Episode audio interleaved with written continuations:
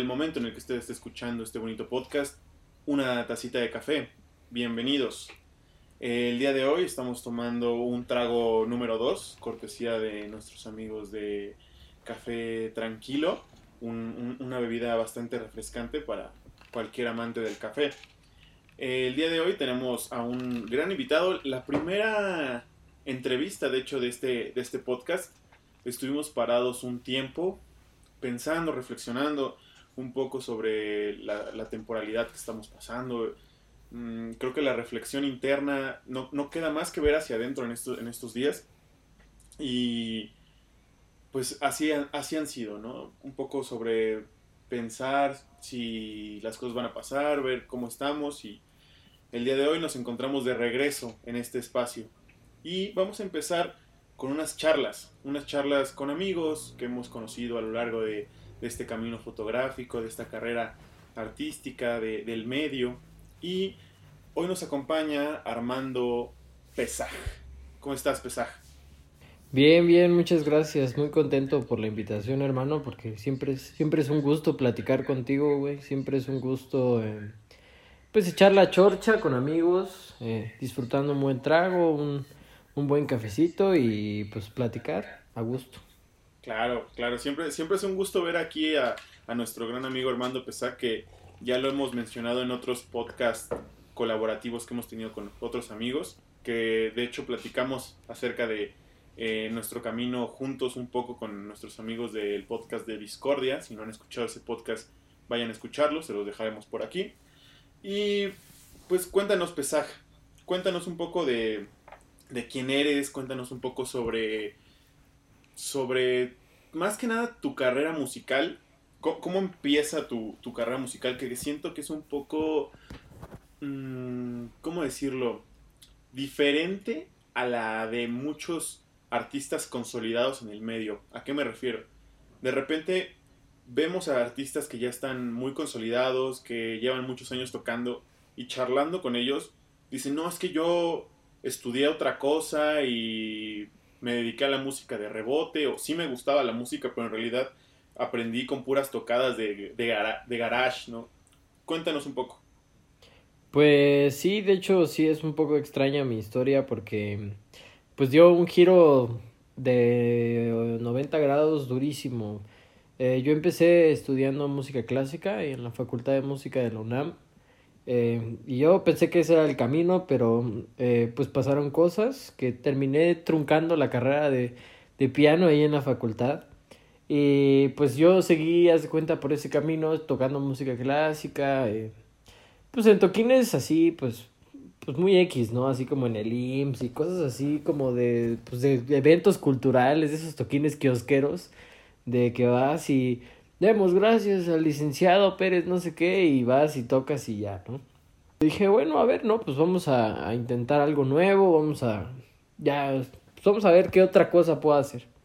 Entonces fui con, un- con los daddies y empecé a tocar con ellos y empecé a agarrar un poco más de callo, pero al principio fue pues muy difícil, mano, porque yo de venir de, de música clásica y eso de repente, pues los toquines ya eran más informales, te daban chupe, eh, pues, pues sí, güey, o sea, nadie te decía qué pedo qué hacer, entonces era otra onda totalmente distinta y pues me latió, entonces ya empecé a, a tocar con ellos, eh, estuve creo en esa banda dos años más, no recuerdo cuánto.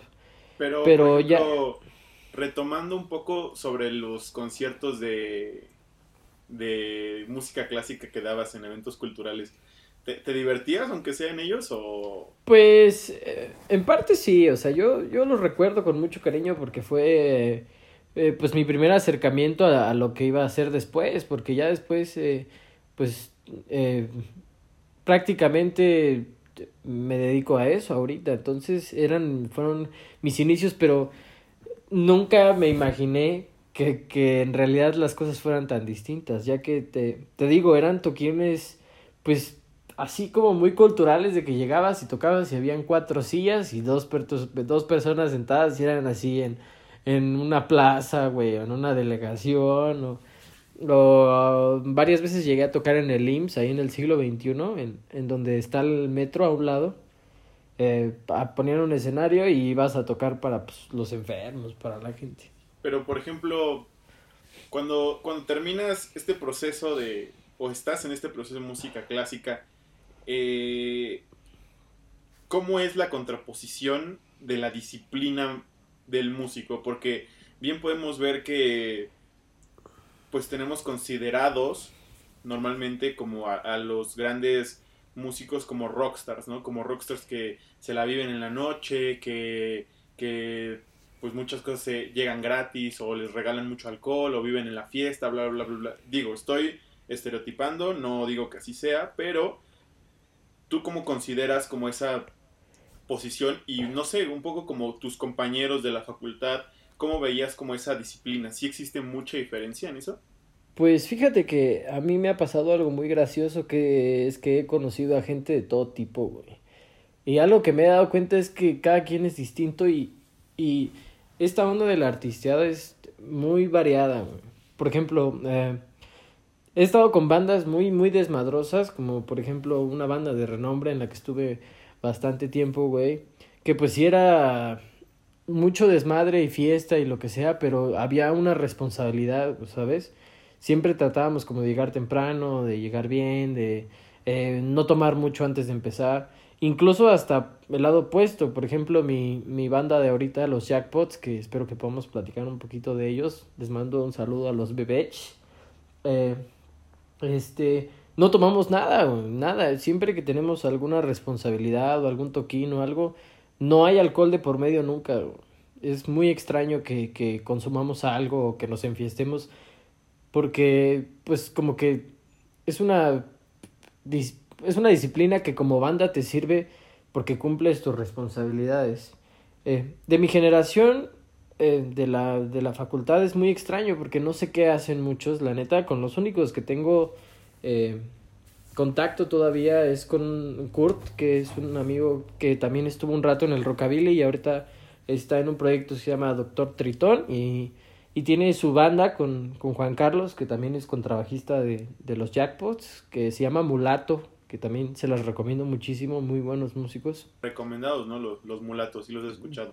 Sí, no, son muy, muy, muy buenos. Es eh, una mezcla de RB como con hip hop. Son muy, muy buenos, muy buenos.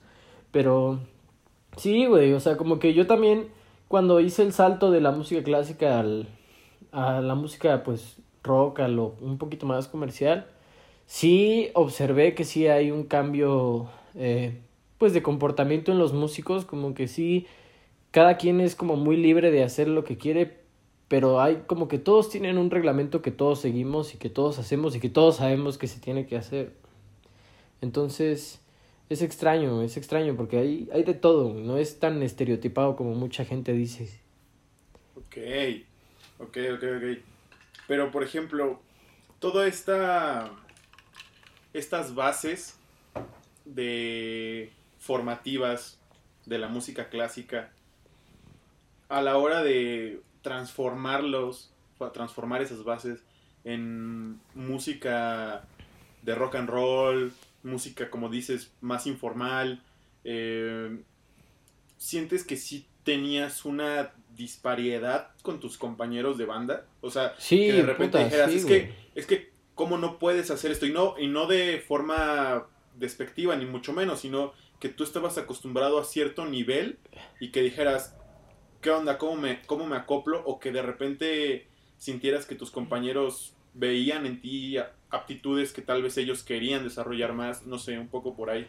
Sí, güey, no, puta, muy cabrón. Eh, en la temporada en la que estuve tocando con los Rebel Cats, también un saludo para los Vicentes. Eh, me quedaban grandes los toquines al principio, güey, muy cabrón, porque eh, yo venía de un, pues como de una estructura donde no, no eres tan prendido y no tocas tan, tan libre como con el rock and roll. Te dedicas nada más a interpretar y yo nada más me dedicaba a leer partitura y a tocar lo que decía ahí. Y en este caso, pues yo luego sufría mucho porque yo les preguntaba, es que, ¿qué quieren que haga? Y me decían, no, pues haz lo que quieras. Entonces, pues pasaba la rola y yo no sabía qué tocar o qué o qué hacer, güey. Y luego en los, en, los escenarios, güey. De hecho, mi primer toquín con ellos fue eh, de reactor, fue... Y antes de nosotros había tocado Panteón. Entonces, eh, están todos así prendidos y yo estoy parado como piedra, güey, así tocando, sin moverme, nada, güey, sentado, parado así, güey. Entonces, algo que sí es que, ah, igual con los daddies me pasaba al principio que todos estaban como muy sueltos y, y tenían mucha libertad a la hora de tocar. Y eso era lo que yo no tenía y que me quedaban grandes los toquines. Con el tiempo fui aprendiendo y me fui soltando y fui aprendiendo a, a disfrutar el show y echar relajo y a, a, a, a, ver la música de otra manera. Y, pero sí, güey, me quedaban muy grandes los shows y sí, fue, no una desventaja porque yo siento que eso fue más cosa mía que, que otra cosa porque no dudo que hayan músicos clásicos que puedan hacer la transición eh, sin ningún problema, pero al, al menos en mi experiencia a mí sí me costó mucho trabajo. Venga, ok, yo pensé que sería al revés, o sea, yo pensé que, que más bien que los conciertos te iban a quedar chicos, ¿no? Como decir, bueno, pues... Pues mira, lo que sí, lo que sí es que eh, le, le, fui agarrando la onda muy rápido, o sea, eh, porque ya tenía yo eh, la facilidad de la habilidad en las manos, ya tenía yo la comprensión de la, de la música. más bien lo que me pasó fue que como brinqué tan rápido, que, y ya empezábamos a chambear y a tocar, que no tuve, eh, se nota en, si te das cuenta, escuchas el, el primer disco que grabé con los Daddies y luego escuchas mi disco con los Jackpots y son dos cosas totalmente distintas, o sea, se escucha el piano de otra manera totalmente, y eso es porque eh, como luego, luego me metía a chambear y a tocar y a hacer cosas, tuve que aprender, o sea, no, no fue como que yo llegué y ya tenía yo una noción de cómo se tocaba el rockabilly o cómo se tocaba el rock and roll. Entonces tuve que aprender a, chingadazos, güey, ahí tocando y en los toquines, güey, y en medio en los ensayos y escuchando música y eso fue lo que más me costó trabajo, que no conocía bien qué se hacía, cómo se hacían las cosas. Ok, y por ejemplo, que antes de llegar como a esta transición que quiero tocar un poco de pasar de una banda emergente, que es donde empiezas a hacer rockabilly como tal, y hacer esa transición como a una banda un poco más conocida. ¿Cómo fue, o sea, cómo definirías la diferencia entre rhythm and blues y, y rockabilly, ¿no? Y, y, cómo ves tú la escena eh, mexicana del, de ese género. Pues mira, yo la verdad eh, estuve en, dos polos totalmente opuestos. En los Daddies, que sí es una banda como muy enfocada esa onda y, y Rocky siempre se encargó como de... Se encargó como de hacer todo muy purista, muy... Eh, como muy apegado a los 50 Y por ejemplo, cuando estuve con los Rebel Cats, igual tienen muchos aspectos muy puristas y muy... Eh, pues muy rockabilly pero también tienen otro aspecto que se está enfocado a, pues, a lo comercial, a, a que sea música accesible para toda la gente, a que eh, pues puedan, por ejemplo, ir a tocar un Vive Latino, cosas así. Y, y la neta es algo muy padre porque pues cada quien lo ve de su manera, a lo mejor y los del medio, rockabilly y los de la escena están en desacuerdo conmigo, pero pues yo la neta pienso que pues la música es la música y el aspecto que tú le quieras dar pues ya es como tu firma y y lo que tú quieras hacer es pues es personal, ¿no? Por ejemplo, con los Jackpots, que es mi banda de ahorita y que ya es mi banda definitiva, eh, eh, no somos totalmente puristas, o sea, ¿sabes? Nos gusta mucho la influencia, pero lo juntamos, por ejemplo, nosotros tocamos con bajo eléctrico a veces, no usamos contrabajo, eh, e incluso eh, a veces tocamos boleros y, tenemos la de una canción de, por cierto, aprovecho para mencionar que acabamos de estrenar nuestro EP, eh, LMC, pueden buscarlo, los Jackpots en Spotify. Tenemos un bolero eh, que cantaba Tintán, que es bonita, y de hecho lo juntamos con una parte reggae como rocksteady, güey. Y eso pues no, no se hace, ¿sabes? O sea, como que no es lo normal. O sea, no se hace para un gremio purista. Ah, exacto. O sea, no vas a tocar reggae con un bolero, ¿sabes? Entonces, eso es algo que, que, que me gusta mucho de mi proyecto actual, que, que no, no estamos ni muy allá ni muy acá. O sea, como que estamos, eh, eh, pues con ganas de, de hacer algo que a nosotros nos guste cómo suene y sacarlo como suene, ¿sabes? No así, ay, es que en los 50 lo hacían así, entonces hay que hacerlo así. O, ah, es que si hacemos esto vamos a pegar más, ¿no? ¿Sabes? Como que nos enfocamos más en hacer cosas que nos gusten y, y que pues sintamos rico y, y eso sacarlo a, a, a que los demás lo disfruten con nosotros. Ok, entonces ya pasamos de, de Highballing Daddies y de tener todas estas friegas de eh, una banda emergente, de tocar, eh, pues no donde caiga, pero en varios eventos, ¿no? Que tal vez no son tan, con, una gran amplitud de público quizá. Eh, ¿Cómo fue, o sea, dejando de lado la banda en, la que estuviste después de, de, de High Volume Daddies, ¿cómo fue este choque con ya entrar de lleno a, la escena, no, no del rockabilly en México, sino a la escena musical, ¿no? O sea, de poder saludar de mano a, no sé, a Dr. Shenka o poder saludar a, diferentes eh, personajes, ¿no? Eh, Gran Sur, por ejemplo.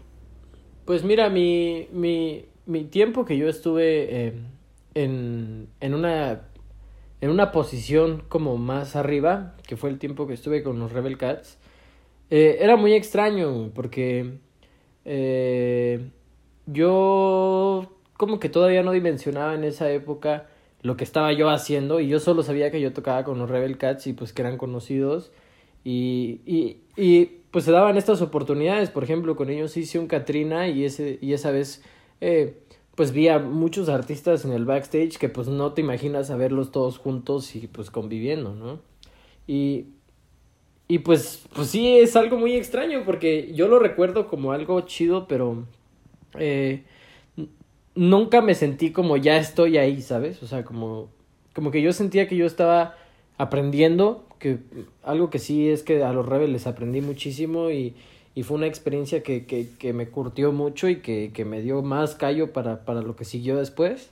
Eh, y, pero no me sentía como que ya estaba yo ahí con ellos, ¿sabes? O sea, como que yo decía, estoy aprendiendo para en un futuro eh, poder yo llegar a estar como en esa posición, pero ya con, con algo eh, mío, ¿no? Con un proyecto, eh, pues, que yo haya hecho o que sea yo parte de, pero que sí sea eh, mío, pues. Ok, ok, ok, ok. Es, es, es interesante esa, esa perspectiva, como de, soy parte de un proyecto pero a la vez mm, no lo siento del todo mío y sé que estoy colaborando y estoy aportando, pero de, de todas formas yo quiero trascender en mi propio proyecto, ¿no? Y saber que, que, lo estoy como, estoy como coqueteando la, la, escena, pero todavía no me hago, me hago de, un, de un nombre renombrado propio en la escena. Claro, sí, eh, es que algo que sí eh, hay que reconocer es que los Rebel construyeron todo lo que tienen ellos y tienen, que te gusta? 12, 13 años de trayectoria.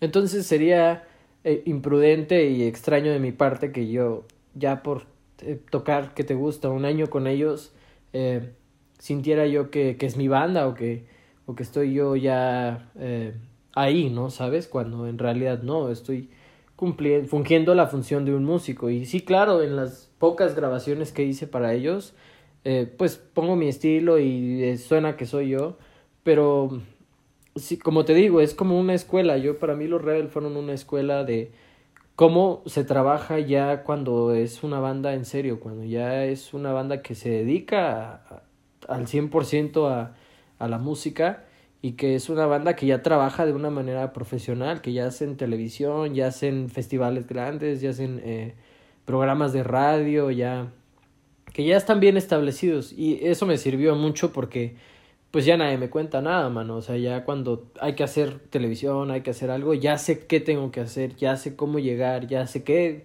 qué cosas debo de hacer, Entonces, pues fue una, fue una gran escuela. Está súper bien. Como, pues sí, o sea, plantarte en, un, en una banda grande y decir, ok, así es como se trabaja la maquinaria. Bueno, ahora, antes de, o sea, suena, suena increíble este proceso porque se, entiende como un crecimiento artístico de decir, ok, voy, voy a, dejar esto, esta banda que pues tal vez si yo me quedara aquí podría crecer y podría seguir en ella y lo que sea, pero decides eh, trascender, ¿no? Decides emprender, decides este, crear un propio proyecto, eh, aromarte de un propio proyecto. Y, Claro.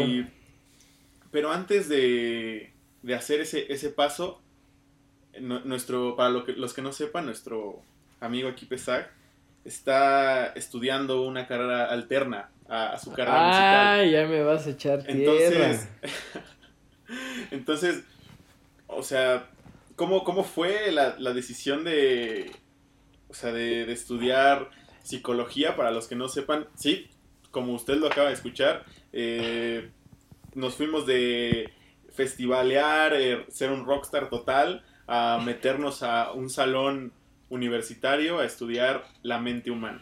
¿Cómo fue eso? Pues es que es muy multifactorial, hermano.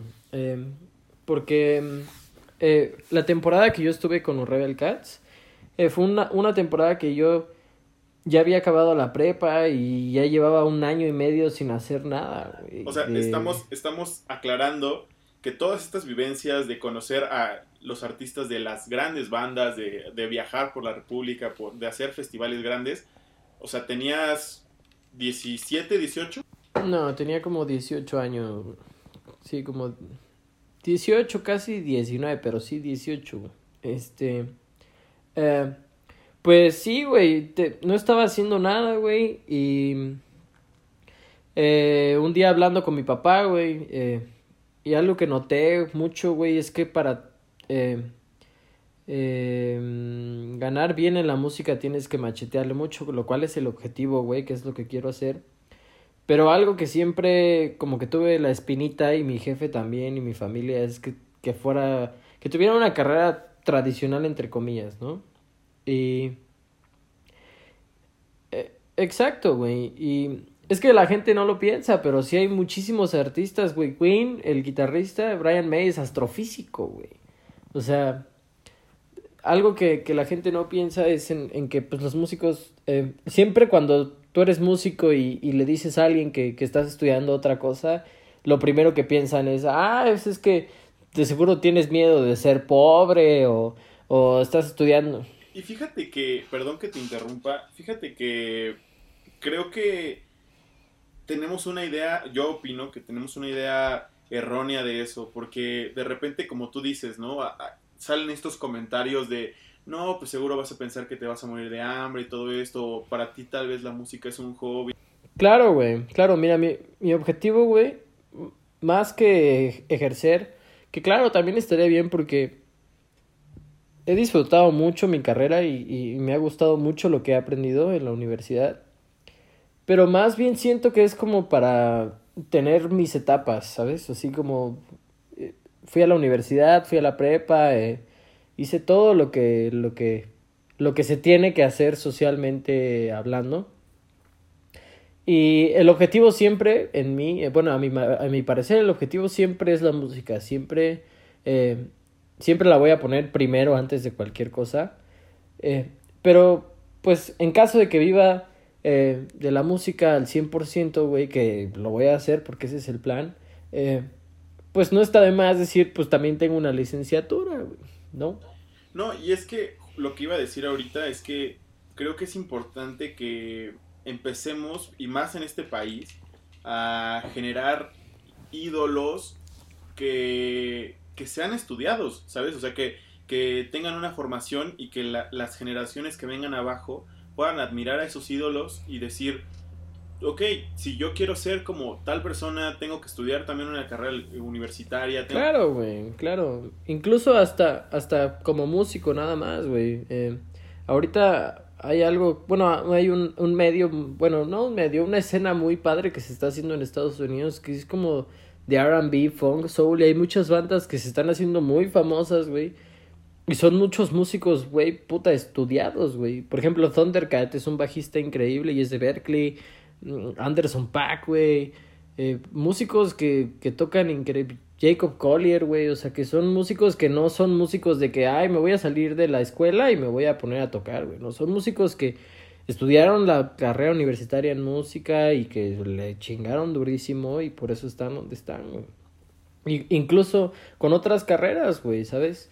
Eh, ser músico no nada más implica ah, pues me voy a salir de la escuela y voy a tocar rock and roll y me voy a hacer famoso, güey. Es, es mucho trabajo, güey, y eso es algo que observé en todas las bandas en las que estuve, que es 10% desmadre y 90% trabajo, güey.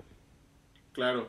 También creo que lo vemos muy claro en los deportistas eh, norteamericanos, ¿no? O sea, como todo este draft que hacen antes de la, de la temporada, que seleccionan a los atletas eh, juveniles que vienen de las universidades, ¿no? Entonces generas estos ídolos deportivos, los cuales tienen una carrera universitaria. Eh, es, un concepto muy, muy interesante que, creo que se debería de seguir replicando más en este claro, país. Claro, claro. Sí, y, bueno, entonces estudiamos, estudiamos psicología, ¿no? Y somos, somos estudiantes de día y músicos de noche, ¿no? Rockstars de noche. Claro, eh, sí. Por pues ejemplo, ahora que ya nos platicarás cómo surge en ti, en, tu vida, la nueva, esta banda, los Jackpots, eh, ¿cómo, ¿cómo conllevas esta vida, esta doble vida? O sea, esta vida de sí estoy ganando mi propio dinero, estoy chambeando lo que me gusta, estoy, soy eh, músico, me dedico a la música y de, y de día en un horario matutino tomo clases de psicología. ¿Cómo conllevas esa, esa relación?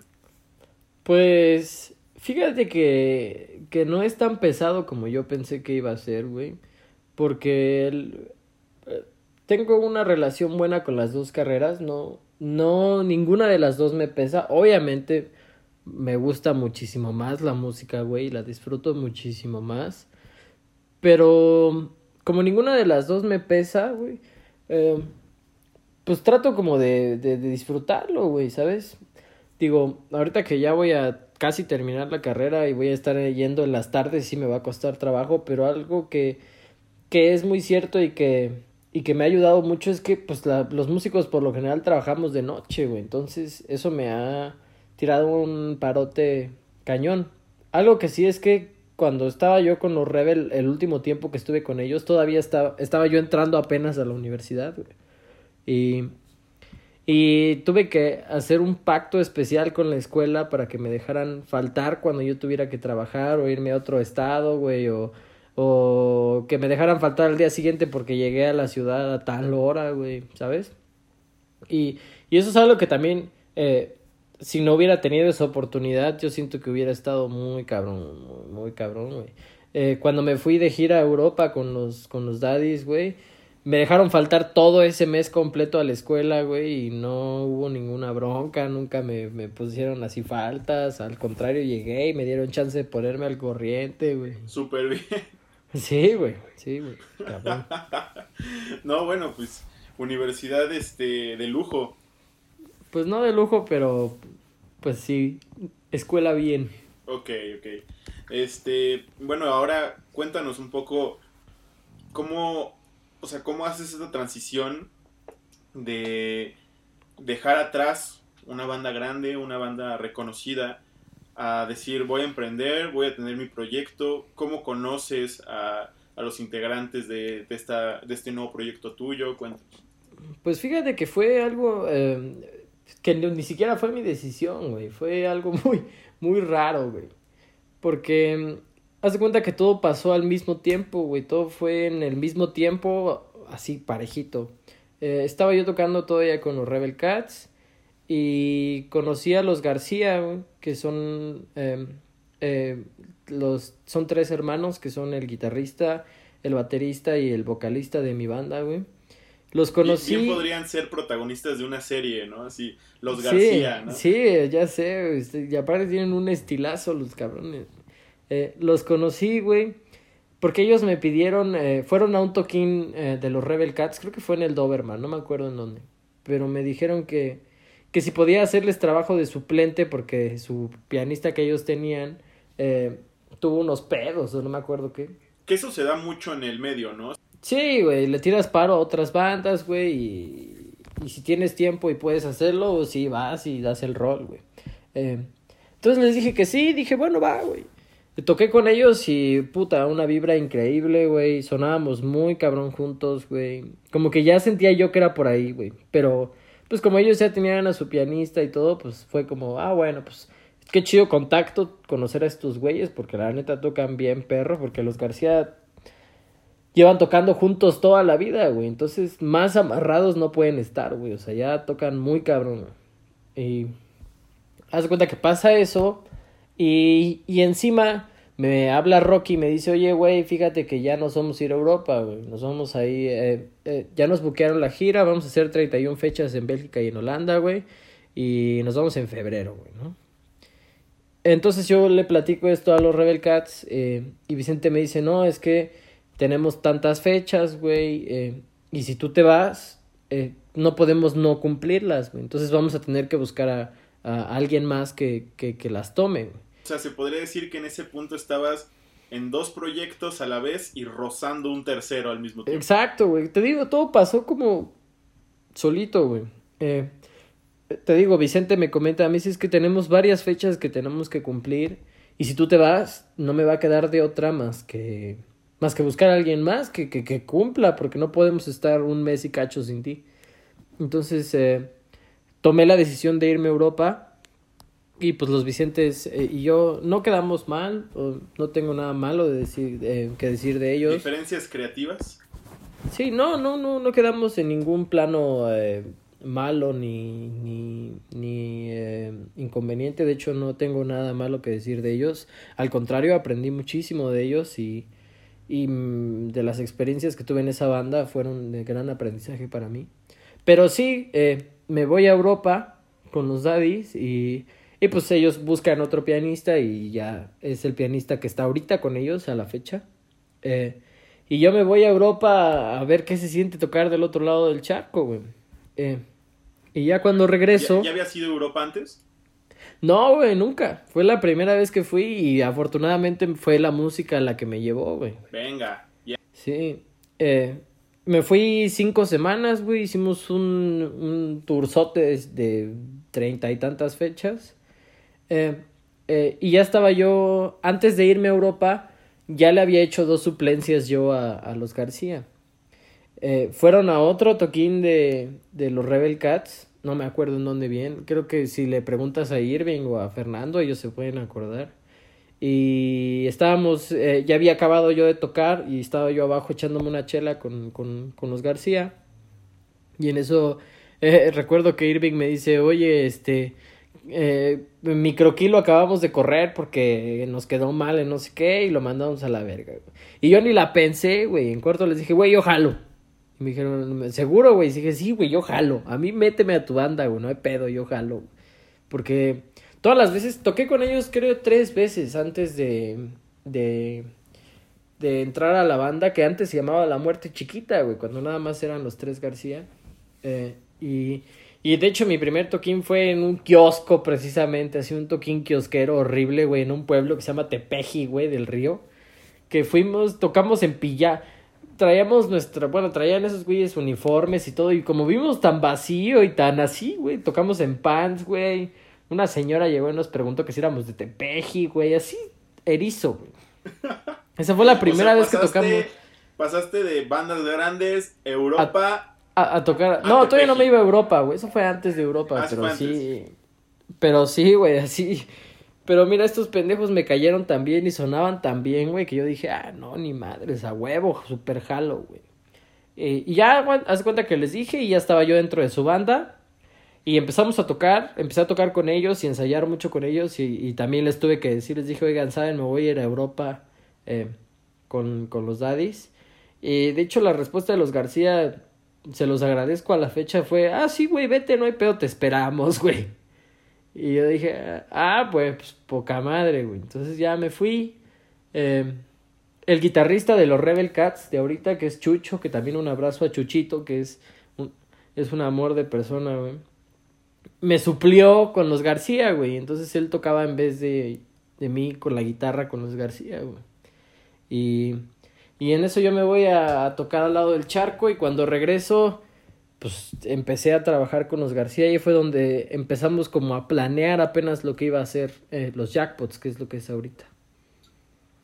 Venga. O sea, ha sido todo un viaje, ¿no? Ha sido Sí, todo un viaje. Ha sido todo un trip este pedo. Podrías decir que eh, que eres alguien conocido dentro del medio rockabilly?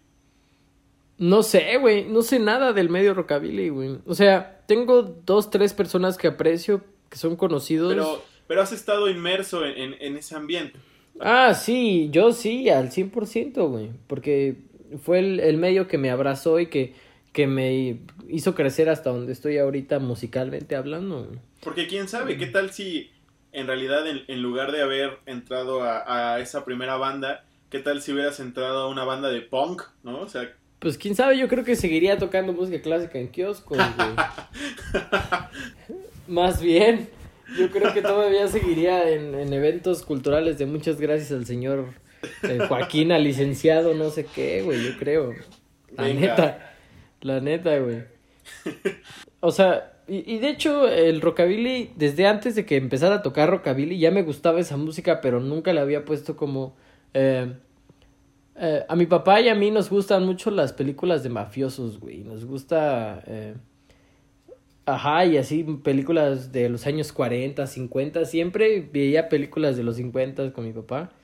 Entonces esa música siempre me gustó mucho, güey, pero nunca me imaginé que, que fuera a tocar esa precisa música y a dedicarme a eso, güey. O sea, como que... Que de hecho, hace, hace la verdad no tengo la, la fecha exacta ahorita, ahorita, salió un videojuego que, que estaba ambientado con las caricaturas de los años 50. Que, ah, sí, claro, sí, güey, sí. Sí, güey. Que, que, toda la música estaba ambientada en eso. Yo pensé que para el círculo de, de música rockabilly iba a ser este... Pues quién sabe, son muy raros. Mira, yo la neta no estoy metido para nada en el, la escena rockabilly de México, güey. Para nada, güey. No sé nada de lo que hagan, no entiendo cómo funciona, güey. Eh, porque nunca tuve como interés en meterme, más bien mi interés era hacer música y estar con bandas chidas y cotorrear y, ajá, o sea, como que nunca, nunca fui así como, ay, yo quiero ser rockabilly, güey. Yo nunca me he vestido eh, rockabilly, nunca he usado copete, nunca, eh, yo me he visto como, como eh, vagabundo a mi día a día, güey. Bueno, pero supongo que para las presentaciones... Ah, claro, güey, claro, güey. Pues te, te, te peinas la pela, te pones tu vestido más guapo y... Y pues claro, güey, te vas bien arreglado, pero... Pero sí, por lo... Tú me conoces, tú eres mi amigo, sabes que soy la persona más fachosa de este planeta. Saludos a la gente fachosa. sí, este, y yo sé que de repente cuando estamos en un proyecto, mmm, quizá no somos tan con, conscientes de hasta de hasta dónde, dónde, dónde puede llegar. Pero sí, hasta wey. dónde ves o hasta dónde tienes ahorita puesta la meta de este los jackpots. Pues fíjate que los jackpots es un, es un proyecto que yo le tengo demasiado cariño porque a, además de que todos somos amigos y somos amigos muy cercanos, eh, eh, es un proyecto que ha sido muy orgánico. Nunca hemos forzado nada, güey. O sea, como que nunca ha sido como, güey, necesitamos hacer esto ya y, y ya y como que todo se fue dando en su momento, güey. Eh, al principio nada más éramos los García y yo de la alineación de los jackpots. Y, y, yo me acuerdo platicar con Irving porque yo decía, yo no me explicaba, güey, porque estos güeyes siendo tan buenos, no grababan nada, güey, no hacían nada, no tenían nada grabado, nada más se dedicaban a tocar covers y yo decía, puta, ¿por qué, güey? Si son tan cabrones, güey. Y platicando con ellos eh, descubrí que sí tenían planes de hacerlo. Eh, entonces empezamos a planear cosas, güey, a, a, a pensar en opciones, güey. En eso eh, yo conocí a Quique, que ahorita ya es uno de mis mejores amigos de la vida. Eh, eh, lo conocí en una peda, güey. Y mágicamente terminó siendo el saxofonista de los Jackpots, güey. Pero él lo conocí. Eh, tú y yo tenemos un amigo en común que es Leonardo. Un saludo a Leyito. Eh, eh, fui a una fiesta, güey. Y estaba yo, pues, bien tomado, echando relajo, güey. Y, y en eso pues, conocí a un carnal bien extraño, igual hasta su ano, güey, bien borracho. Y empezamos a cotorrear y resulta que es músico. Güey, no lo vuelvo a ver, güey, haz cuenta que no volvemos a hablar. Y me vuelven a invitar a una fiesta en ese mismo lugar, pero ya como con dos meses después, güey. Y voy y me lo vuelvo a topar, güey. Y en eso ya cambiamos, intercambiamos números, güey. Y pues terminó siendo el saxofonista que escuchan ahora. En por cierto, tienen que ir a escuchar en Spotify el nuevo EP de los Jackpots, LMC. Búsquenlo en Spotify para que escuchen a mi amigo Kike y vean lo precioso que toca. Venga, venga, venga. Pues, pues se, ha, se, ha, hecho una familia entonces, ¿no? Con, con los Jackpots. Claro, güey. Eh, te digo, eh, llegó Quique y fue cuando en verdad empezamos a sentir todos que, que estaba pasando algo cabrón. Bueno, empezamos a sentir como que se estaba haciendo algo, güey, ¿sabes? Cuando llega Quique ya estábamos como muy metidos en que verga, güey, vamos a grabar, güey, vamos a... Hay que pensar en un nuevo nombre porque la muerte chiquita nos lo, nos lo chingaron, güey. Ya estaba registrado. Entonces no lo pudimos usar. Entonces fue como, güey, vamos a hacer un proyecto nuevo desde cero, güey. Vamos a darle sepultura a la muerte chiquita. Y de hecho, nuestro tributo a la muerte chiquita, güey, es que el EP de los Jackpots, que lo pueden escuchar en Spotify, eh, eh, se, llama, se llama LMC, güey, que es la muerte chiquita, güey. Ok, ok. Bueno, eh, ya para irnos despidiendo un poco, este Armando Pesaj, que tienes este proyecto de los jackpots, que podrías definirlo, podrías definirlo en qué género.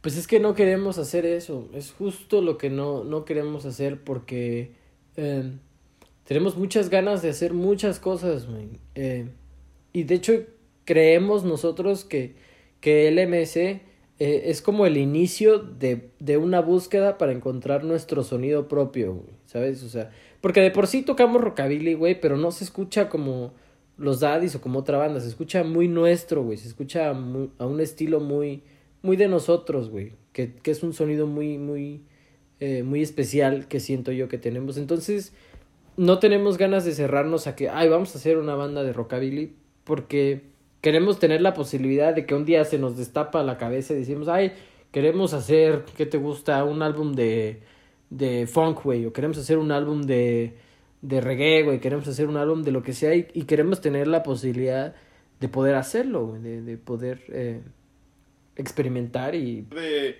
ser este, pues, ¿cómo decirlo? Tener posibilidad de no cerrarle la puerta a ningún género. Claro, güey, como es algo que hacen muchos artistas muy cabrones, como por ejemplo, claro, como, como eh, Juan Pablo Vega, ese carnal es puta, otro pedo, güey, tiene rolas de reggae, güey, tiene baladas, güey, eh, Natalia Lafourcade, güey, tiene de todo, güey, todo, güey, tiene boleros, tiene música moderna, güey, tiene todo, güey, y eso es algo que nosotros admiramos mucho y algo que buscamos para nosotros, güey. Ok, va, venga. Este, pues, Pesaj, vamos a irnos, irnos despidiendo un poco. Este, vamos a hacer unas preguntas rápidas, sencillas. Va, va, va. Em, en una noche oscura, por así decirlo, o una noche solitaria, eh, más en este tiempo de confinamiento, de cuarentena, ¿cuál, qué, qué, qué tipo de música y relacionado directamente a tu instrumento que es el piano. Que digo, Armando, para los que no lo conozcan, es muy versátil también con los instrumentos. Tú le puedes dar un triángulo y te puede, te puede tocar acá algo muy bueno con un triángulo, pero eh, hablando directamente de, tu instrumento principal, ¿qué tipo de, de música suele tocar Armando a solas? Yo soy muy, muy extraño en ese sentido, güey porque todo el tiempo estoy haciendo como melodías y, y como cancioncitas en mi cabeza, güey. Pero es muy raro que yo componga una canción completa, güey, yo solo. Sí lo he hecho, pero es muy extraño. Entonces siempre que estoy tocando, eh, me invento como ejercicios para yo practicar y calentar. Pero son melodías que yo hago, entonces siempre estoy tocando como pues cositas extrañas, güey, es que no sé cómo explicártelo, güey. O incluso luego hay veces que eh, cuando me obsesiono con una rola, güey, que yo soy muy dado a eso, güey. Siempre que me gusta una rola la escucho pito mil veces, güey. Y en repetición, güey. Entonces, me aprendo partecitas que me gustan de esa rola y las toco y las toco y las toco, güey. Y entonces así me sé muchos cachitos de rolas, güey. Y así es como practico, güey. Así voy como, como, eh, eh, pues practicando. En una anécdota, este, rapidísima, alguna vez yo me encontraba en el hogar del señor Pascual Pesaj, aquí presente. y me acuerdo que estaba yo en la, en, la, sala de su casa y en eso tocan el timbre y llegan unos, unos pues, amigos de, de, Armando que yo en ese momento no conocía, que tiempo después se hicieron, alguno de ellos muy amigo mío también. Entran, yo no los conozco, me saludan súper bien porque pues independientemente son súper buenas personas. Y de, y de la nada, así como si fuera su propia casa, se meten al cuarto de Armando y agarran los instrumentos como si ya fueran sus propios instrumentos, como si, o sea, ya sabían dónde estaban y de la nada se, empieza, empiezan a tocar, creo, vendedora de caricias, así un, un, un fragmento, pero todo en una instrumental que, que yo sentía que estaba escuchando a Panteón Rococó enfrente de mí y yo decía que, o sea, pero loco, así fue como abrir la puerta y se pasaron y agarraron y de la nada, un, dos, tres, pum, y empezaron a ah, tocar súper loco. Y fue un fragmentito, o sea. Buena, buena anécdota esa. Sí, ya sé, güey. Sí, es, es algo padre de tener amigos músicos y de poder, este, conocer gente que, que se dedica a esto, porque conoces gente muy especial, güey, y vives experiencias que no te imaginas que vas a vivir, güey. Eh, por ejemplo, a mi amigo Quique, eh, siempre va a fiestas, güey, puta extrañas, güey. Son fiestas que la raza está tocando de una manera tan profesional, güey. Y están todos anales, güey, que no te lo explicas, güey. Dices, a ver, ¿qué está pasando aquí, güey? Y, es una fiesta, güey, literal es una fiesta, pero en vez de que haya un DJ o están tocando los de la fiesta, güey, están tocando los, los, los de la peda, güey, y se van brincando, se cuenta que de repente yo toco el piano y de repente otro güey se pone y ondas, sí, güey, ondas muy extrañas, güey. Igual las fiestas de actores son muy extrañas, güey. Hacen cosas muy raras, güey, se encueran, son raros, güey. Saludos a Leonardo. Saludos a Leonardo. Son extraños, pero son cosas que, que, que, que que vienen con la, con la carrera y que son, eh, que son muy gozables, güey, si, si te late y si te gusta, puedes eh, vivir cosas muy chidas, güey, muy padres. Ok. Eh, segunda y, y, última pregunta para ir ya despedirnos. Este, Armando Pesaj, ¿de dónde toma o cómo funciona un proceso creativo para poder empezar a proponer ideas de nueva música. O sea, de, yo sé que tal vez tú como músico puedes ser como una esponja y agarras un poco de este género y agarras un poco de aquí, un poco de allá y eh, esta armonía y las puedes ir como mezclando, pero ¿de dónde, una de dónde toma este, inspiración Armando Pesaj y otra, cuál podría ser un proceso creativo para empezar a, componer solo o con los García también? Pues algo que, que, que disfruto mucho y que sé que los García y Quique y Juanín también, es que cuando estábamos haciendo las rolas para el EP, eh, nos encerrábamos, güey, así de que nos veíamos un día en casa de los García y nos poníamos a tocar pura estupidez, güey, a ver qué salía, güey. Y de una raíz que algo que nos gustara, íbamos construyendo la rola, güey. Íbamos haciendo eh, cosas que, que, para nosotros eh, sonaran bien. Y eso es algo que que a mí me ayuda mucho creativamente, que es eh, no cerrarme a que quiero que suene de tal manera y más bien busco que, que solito se vaya dando porque el orgánico siempre es más chido, güey, y le da un sonido más natural y más tuyo a la música, que sea algo que se va dando naturalmente. Y, y así tú solito puedes ir agarrando un sonido chido. Y fue de hecho lo que pasó con el MC. Y de hecho se nota porque antes, perdón, ya sé que ya estábamos terminando, pero es algo que se debe de decir. Eh, el EP que grabamos con los García fue de un chingadazo, güey. Era una, era una live session que íbamos a grabar, güey. Y quedó tan bien que dijimos, no, vamos a terminarlo y que este sea nuestro EP. Entonces fue un, un toquín que estábamos dando y que decidimos grabar canciones nuestras para una, un podcast que íbamos a grabar. Un saludo a Héctor, que es el que nos grabó. Eh, y quedó tan chido, güey, y sonó tan bien que dijimos, no, vamos a treparlo y que este sea el EP con el que vamos a comenzar. Venga. Este, ok, pues ahí lo tienen amigos. Eh, Armando Pesaj, músico, pianista, eh, psicólogo en formación. Eh, creo que fue un, un, gran invitado para empezar estas sesiones de conversaciones. No es la mejor forma en la que a mí me hubiera gustado, porque pues, a mí me hubiera gustado que no existiera este confinamiento, esta cuarentena y que pudiéramos haber tenido a Armando en el estudio, eh, que ustedes lo conocieran también un poco en video, eh, que compartieran una tacita de café con nosotros, pero pues bueno, conforme avance esto, quizás se, se pueda ir abriendo esta, este, esta puerta de tener otros, otra vez estos encuentros con amigos, charlas, y estoy seguro que volveremos a ver a Armando en este espacio muy pronto, lo espero.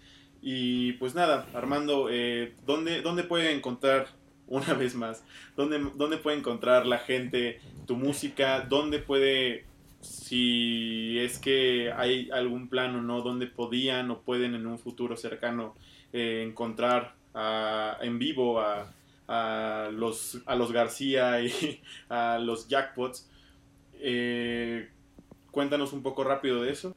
Pues creo que ya se los repetí demasiadas veces y a lo mejor ya hasta, hasta, hasta los molesto, pero pueden buscarnos en Spotify como los Jackpots. Ahí está nuestro EP LMC, nuevecito recién salido para que lo disfruten. Eh, estamos en Facebook como los Jackpots, así pelón. Eh, y en Instagram también nos pueden encontrar como los Jackpots. Eh, ahí eh, subimos, ahorita de hecho estamos subiendo eh, live sessions que estamos grabando cada quien de desde nuestras casas y también esas las pueden disfrutar, las pueden escuchar. y sí, esas son nuestras redes sociales principales, ahí nos pueden buscar y pueden escucharme a mí y a los demás.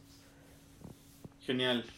¿Tenían algunas fechas o algo para en un futuro? Uh, sí, no, se nos canceló todo, íbamos a tocar en las islas, en Cebu, eh, eh, teníamos nuestro trabajo de planta en el 60s, este, eh, teníamos planeado hacer una, eh, el lanzamiento del EP en el centro de la ciudad, estábamos buscando locaciones, todo se canceló, güey. Pero eh, si nos siguen en Facebook y en Instagram, ahí siempre estamos publicando qué estamos haciendo. Y en cuanto se pueda tocar, lo primerito que vamos a hacer es anunciar fechas. Entonces, si nos siguen, pueden enterarse eh, cuándo vamos a estar en vivo. Venga, pues ya, ya lo escucharon amigos. Este, gracias a todos los que se quedaron hasta el final. Eh, un aplauso para ellos, de verdad. Muchas gracias por haberse quedado. Eh, él fue Armando Pesaj y aquí su servidor, Rodrigo Nava. Pueden seguirnos, como ya saben, en nuestras redes sociales en Instagram como Coyote Negro Lab y como Rodrigo Nava en, en Instagram también. Pueden checar nuestro trabajo fotográfico Hemos trabajado también con, con los Jackpots en unas colaboraciones que hemos tenido juntos, eh, con Armando hemos trabajado muchísimas veces. Y pues síganos también para si, quieren estar al pendiente de nuestro contenido, se van a venir cosas muy interesantes en, en este espacio y como tal en proyectos fotográficos que tenemos planeados. Así que hasta la próxima amigos y compartamos una tacita de café. Hasta la próxima.